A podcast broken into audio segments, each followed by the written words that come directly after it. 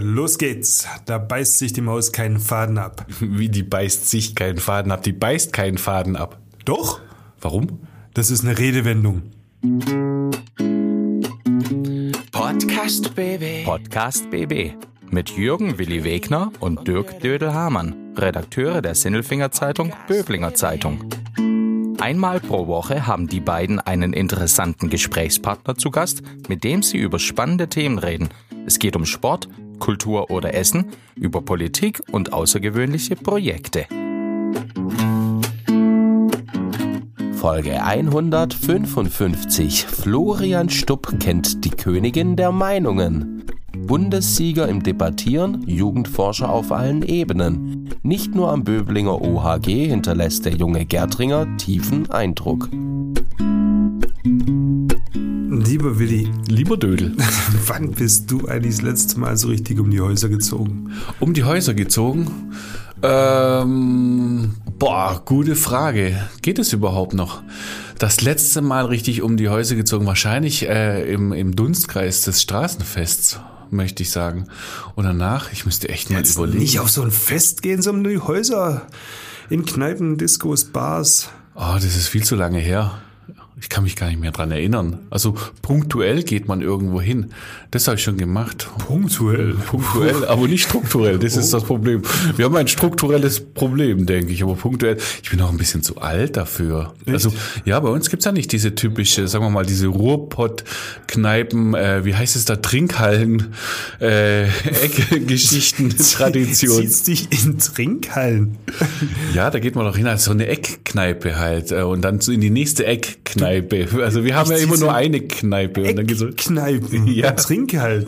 Ja? Ja. Nicht in, nicht in, nicht in Tanzbars oder Tanz- Tanzcafés. In Tanzcafés. Doch, ich würde auch gerne in einen Tanzcafé gehen. Aber wohin denn? Wohin denn? Wo, wohin soll ich denn gehen? Also weißt du, ähm, jetzt mein geliebtes Sindelfingen zum Beispiel. ist super. Ja, das ist super. Da kann man auch eine ganze Menge machen, auch heute noch. Man kann wirklich in eine Bar gehen. Oh. Und dann geht man nebenan vielleicht in eine ein klein bisschen andere Bar. Oh. Aber dann ist es jedes Mal, in beiden Bars sind dann so drei, vier Leute. Das war's dann. Und dann geht man weiter und dann ist man in einer Bar und die heißt dann Shisha-Bar. Und dann, damit kann ich eh nichts anfangen, so ganz genau. Barbar-Papa. Der Barbara. Bar, Barbara, Papa. Ja, äh, eine Shisha-Bar, damit kann ich eh nichts anfangen. Da weiß ich nicht so ganz genau, was ich, was ich da machen soll, weil ich, ähm, ich möchte nichts inhalieren. Ich möchte meine kleinen äh, Lungenbläschen nicht äh, voll aviolisieren.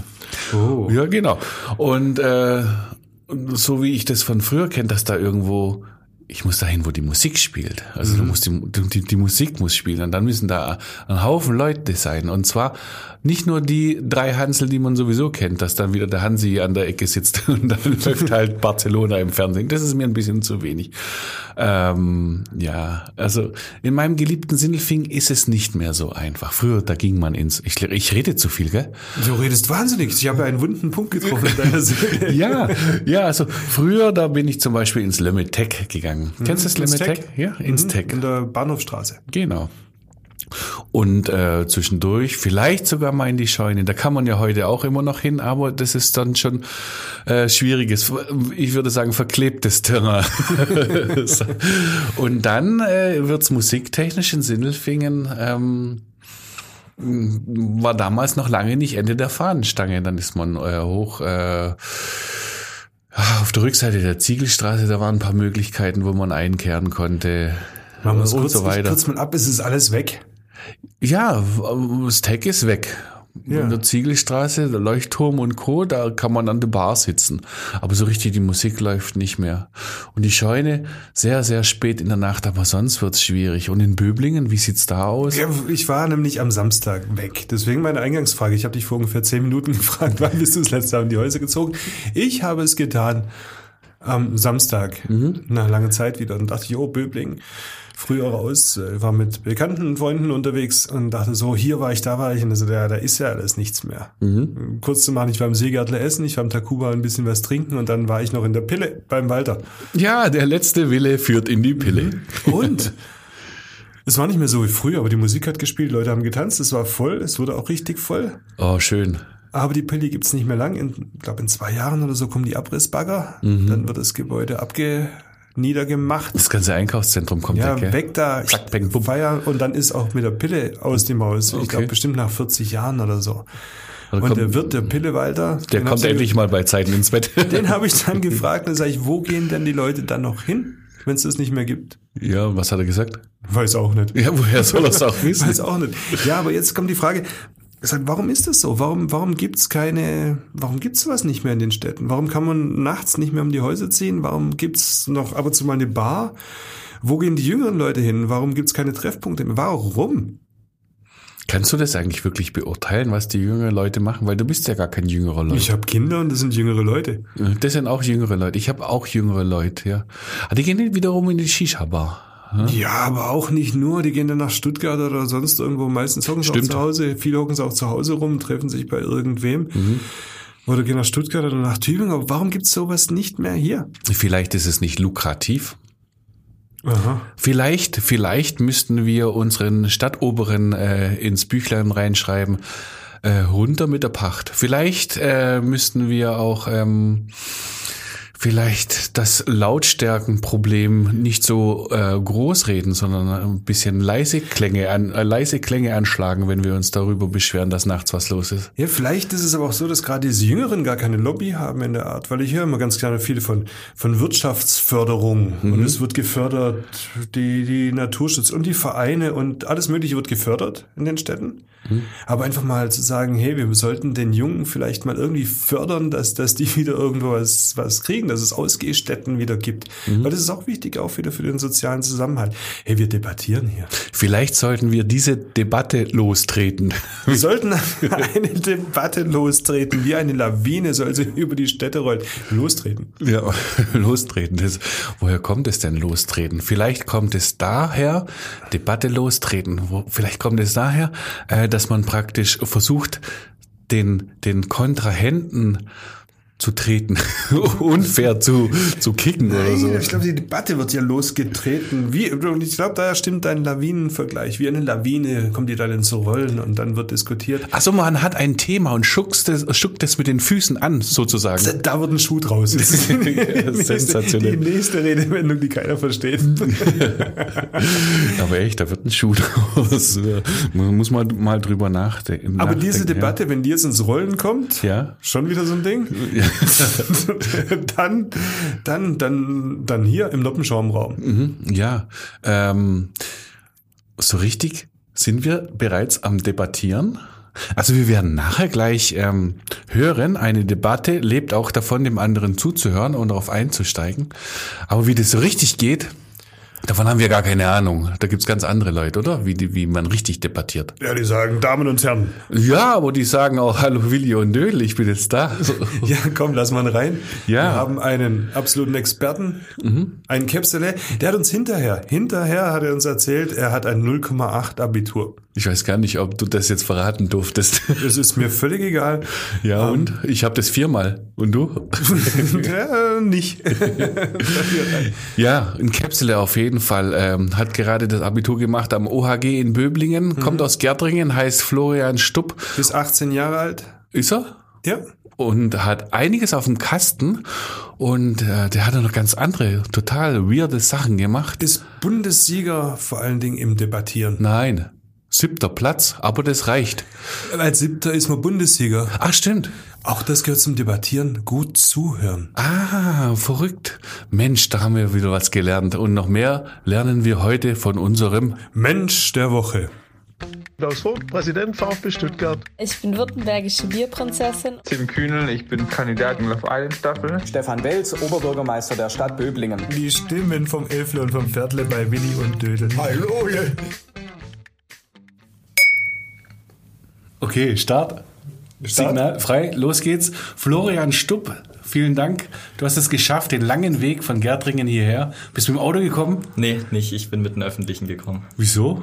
Ich habe kein eigenes Auto, sondern nur dann von Eltern und die arbeiten heute beide. Von daher bieten sich die Öffentlichen an und ist bei uns ja auch ganz gut ausgebaut. Von Gärtringen hierher direkt äh, S-Bahn rein, hier S-Bahn raus, ab in den Noppenschaumraum. Florian Stupp, du hast jetzt gerade eben dein Abitur gemacht am äh, Otto-Hahn-Gymnasium und äh, du bist ein ganz schlauer und du kannst sehr gut debattieren. Und äh, in ganz Deutschland gibt es sechs Leute, die besser debattieren können als du. Ist das richtig? Ja, das kann man so sagen. Also zumindest in deinem Alter. Ja. Ja. Ähm, du bist äh, aufmerksam auf uns geworden. Hm, irgendwie hast du mitbekommen, Mensch, die machen einen Podcast. Da frage ich mal, ähm, ob ich mit denen reden kann. Ne? Ja, genau so war die Idee. Es wäre ja mal ganz spannend, so ein anderes Format kennenzulernen neben der Debatte. Mhm. Und wir freuen uns auch total drauf. Und äh, ich, ich habe gleich, Entschuldigung, Dödel, ich weiß, du, du willst loslegen. Wie fühlst du dich denn in deinem Körper heute? Ich freue mich jetzt einfach auf das Gespräch. Ist, glaube ich, mal ganz spannend. Mhm. Die Frage war jetzt nicht ganz, nicht ganz ähm, aus der Luft gegriffen.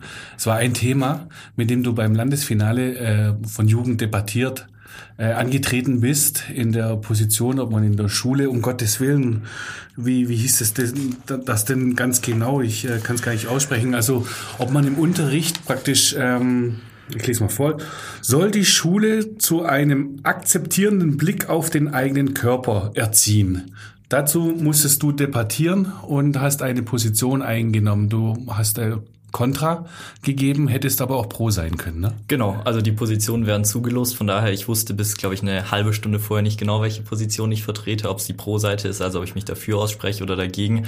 Aber genau das ist irgendwo auch der Reiz bei Jugend debattiert.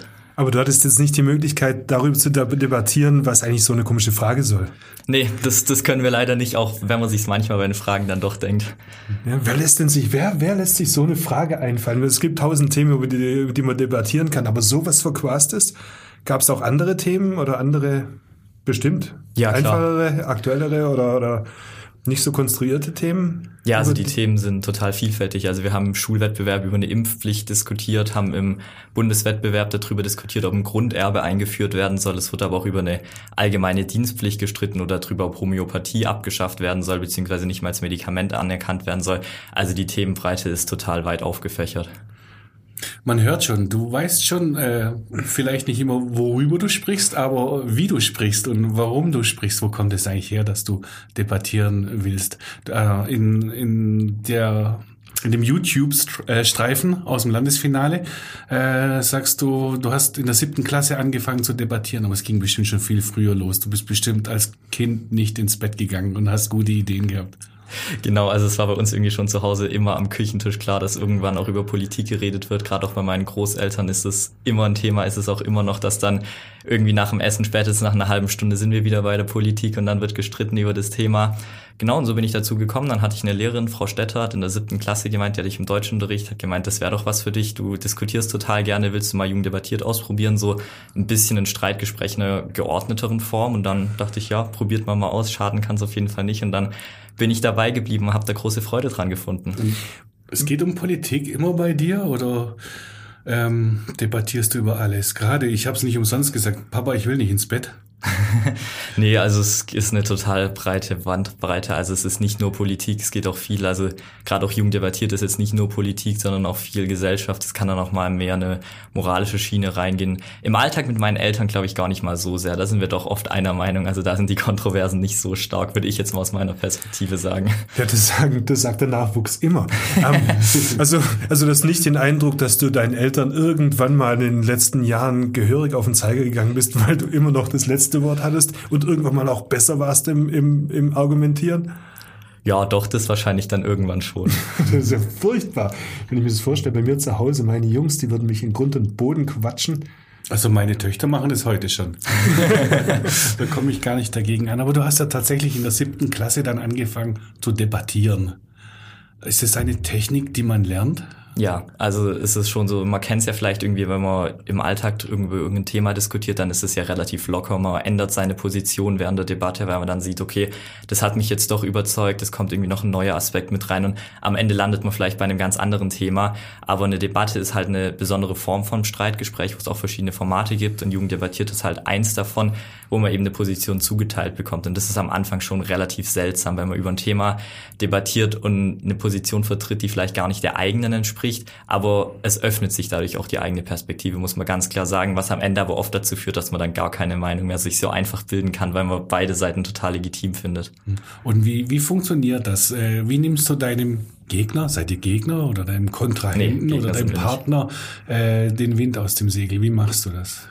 Also es geht nicht darum, dass man den anderen jetzt irgendwie Schachmatt setzt. Darum geht es in keinster Weise, sondern das Ziel soll am Ende sein, dass das Publikum in der Lage ist, sich eine Meinung zu bilden. Also sprich, man hört die Debatte an als Zuschauer und kann danach sagen, okay, ich bin es bei dem Thema eher auf der Pro-Seite oder auf der Kontra-Seite. Das heißt, es geht darum, möglichst viele Argumente auszutauschen und eben auch gegeneinander abzuwägen. Und das ist auch bei den Streitfragen immer so der Hintergrund, dass es auf jeden Fall für beide Seiten Argumente gibt. Also dass es nicht nur ein Thema ist, wo man ganz klar für die Pro-Seite argumentieren kann, sondern auch für die Kontra-Seite.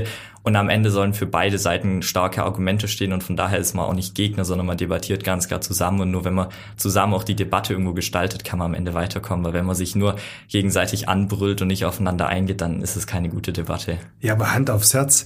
Ich meine, du hast jetzt ja einige Partner, nennen wir sie Partner, gehabt, so auf, auf, auf deinem Wegen bei der zig Wettbewerben. Und man mag ja nicht alle, die da aufkreuzen. Und da juckt es nicht manchmal so ein bisschen einen doch Schachmatt zu setzen mit Argumenten, dass sagst, so, den, den mach ich jetzt einfach mal platt.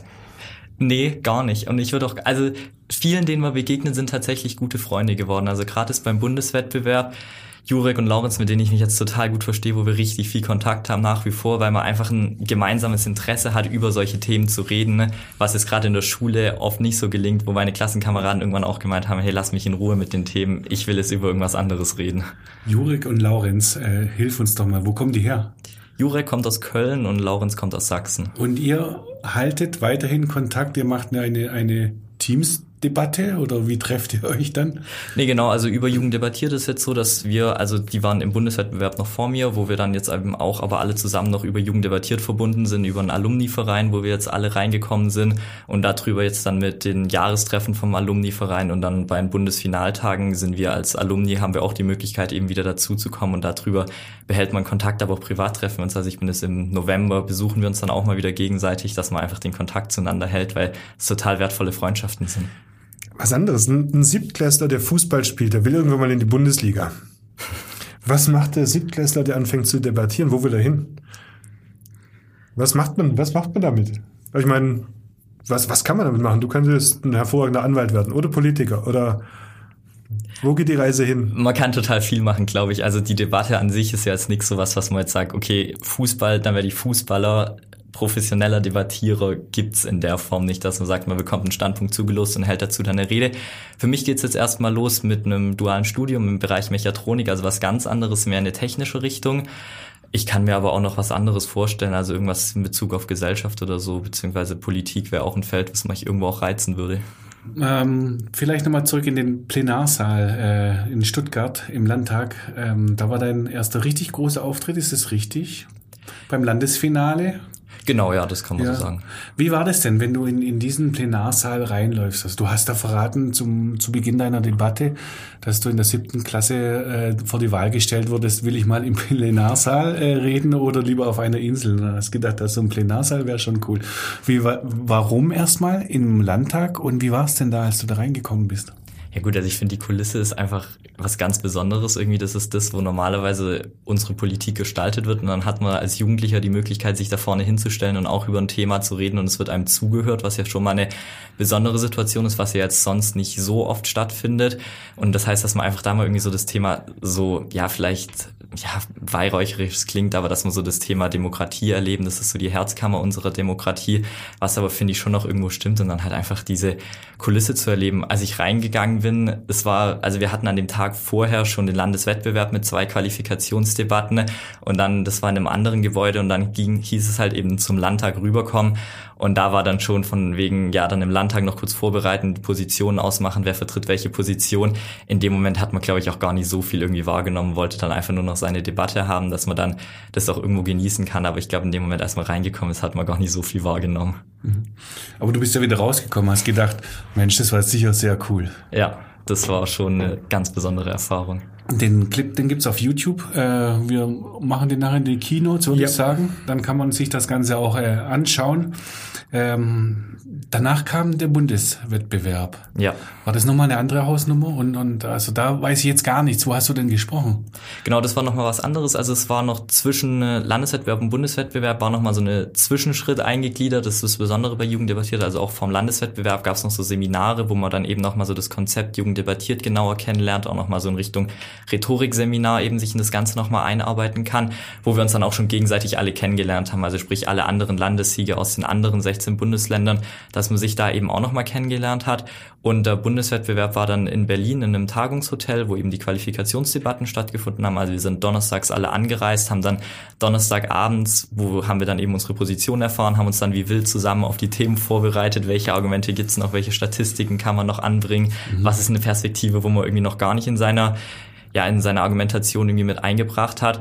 Dann waren freitags die beiden Qualifikationsdebatten. Samstagmorgens war dann das Halbfinale wo aber schon klar war, dass alle, wo im Halbfinale sind, wir quasi zu den Bundessiegern gehören. Von daher war dann, dann der Druck schon ein bisschen rausgenommen. Da haben wir darüber diskutiert, ob es Handelsembargen geben soll, wenn Länder Menschenrechte verletzen. Und dann war eben abends dann noch das Bundesfinale, wo ich ja nur noch als Zuschauer dabei war, was aber dann auch eigentlich eine ganz angenehme Position war. Haben die eigentlich einen Pokal bekommen, die da gewonnen haben? Gibt es da so einen Debattierpokal, nee. das Mikrofon oder so? Nee, das gibt's nicht. Also es ist die Glocke, ist so das Markenzeichen von Jugend debattiert, die haben wir bekommen und halt eine Urkunde, aber ein Pokal im klassischen Sinne nicht. Wie ist denn das dann? Du bist danach wieder in die Schule gegangen. Ja. Ähm, haben sich dann Leute besonders gefreut? Ich meine, weiß nicht, wenn bei uns war es früher mal mit Jugend trainiert für Olympia, wenn da irgendeine Mannschaft irgendwas gewonnen hat, dann kamen die und es waren für, für, einen, für eine halbe Stunde die Helden in der Schule. Na, drei Minuten. drei Minuten rum. Wie war das bei dir?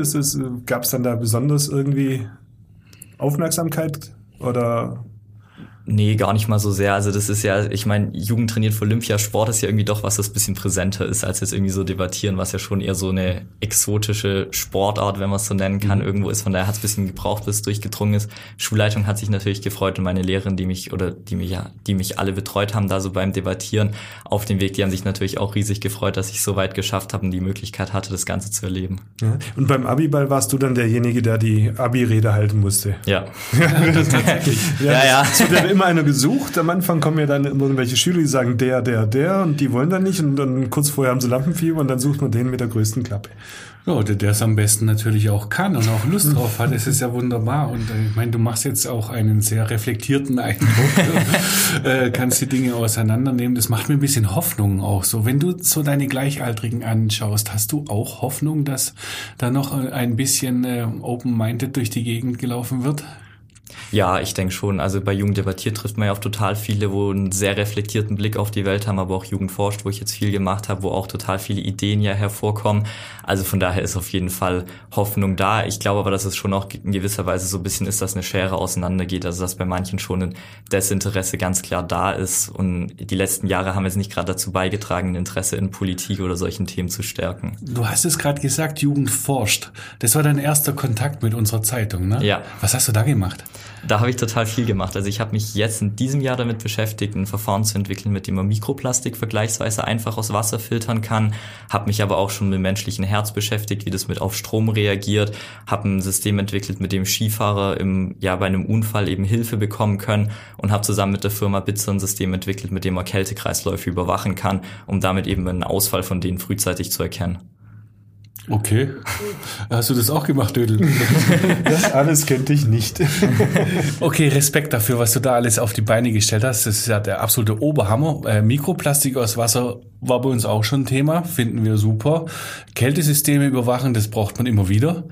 Ähm, und jetzt hast du äh, gedacht, Mensch, jetzt frage ich nochmal hier beim Podcast, äh, lass uns doch mal miteinander reden. Ähm, hast du denn noch so eine, so eine Wahnsinnsidee noch im Hinterkopf, was du noch angehen möchtest? Also du hast gesagt, du machst jetzt Mechatronik, klar, aber das klingt alles so nach Visualität, nach, nach Visionen und so weiter. Was würdest du denn noch gerne angehen? Welches große Thema gibt's da eins? Also was ich alles total spannend finde, ist so im Kontext Klimawandel, Umwelttechnik und so. Also als damals das Ganze mit Fridays for Future losging, war ich so ein bisschen, ja, ist ja schön, dass ihr dafür auf die Straße geht und das jetzt auch immer noch macht, aber mir fehlen irgendwie immer so ein bisschen die konkreten Ideen. Also dass man sich wirklich hinstellt und sagt, hey, die Konzepte brauchen wir, um das Ganze zu lösen. Also dass wir nicht nur uns irgendwie auf die Straße kleben, was ja jetzt bei manchen so der neueste Trend ist, sondern dass wir uns auch wirklich hinstellen und sagen, wir haben die Konzepte, um das Ganze zu lösen, ne? weil am Ende wird es darauf ankommen, auf alles verzichten werden wir schlicht und ergreifend nicht hinkriegen. Von daher finde ich alles in dem Bereich sehr spannend und auch das Thema Mikroplastik hätte ich schon auch noch Lust, das Ganze weiter zu verfolgen und das Verfahren dann irgendwie auch ja in einen Bereich zu bringen, dass es vielleicht dann auch angewendet wird am Ende tatsächlich. Ja, ich meine, du hast ja den riesen Vorteil, du kannst dann praktisch dir Sachen ausdenken, du kannst sie entwickeln und die kannst du dann noch gut vertreten und verkaufen. Ja, Du bist dann dein eigener Außendienst. Ja, ja. Sensationell. Und da möchte ich nämlich nochmal zurück zu einer Frage, die wir ganz am Anfang gestellt haben, nämlich eben zur Technik. Wir äh, sind abgewichen davon ein bisschen, äh, weil ich davon ausgegangen bin, es geht darum, den anderen den, den Wind aus dem Segel zu nehmen. Ähm, die Frage war eigentlich so, diese Technik beim Debattieren. Wie machst du das denn eigentlich?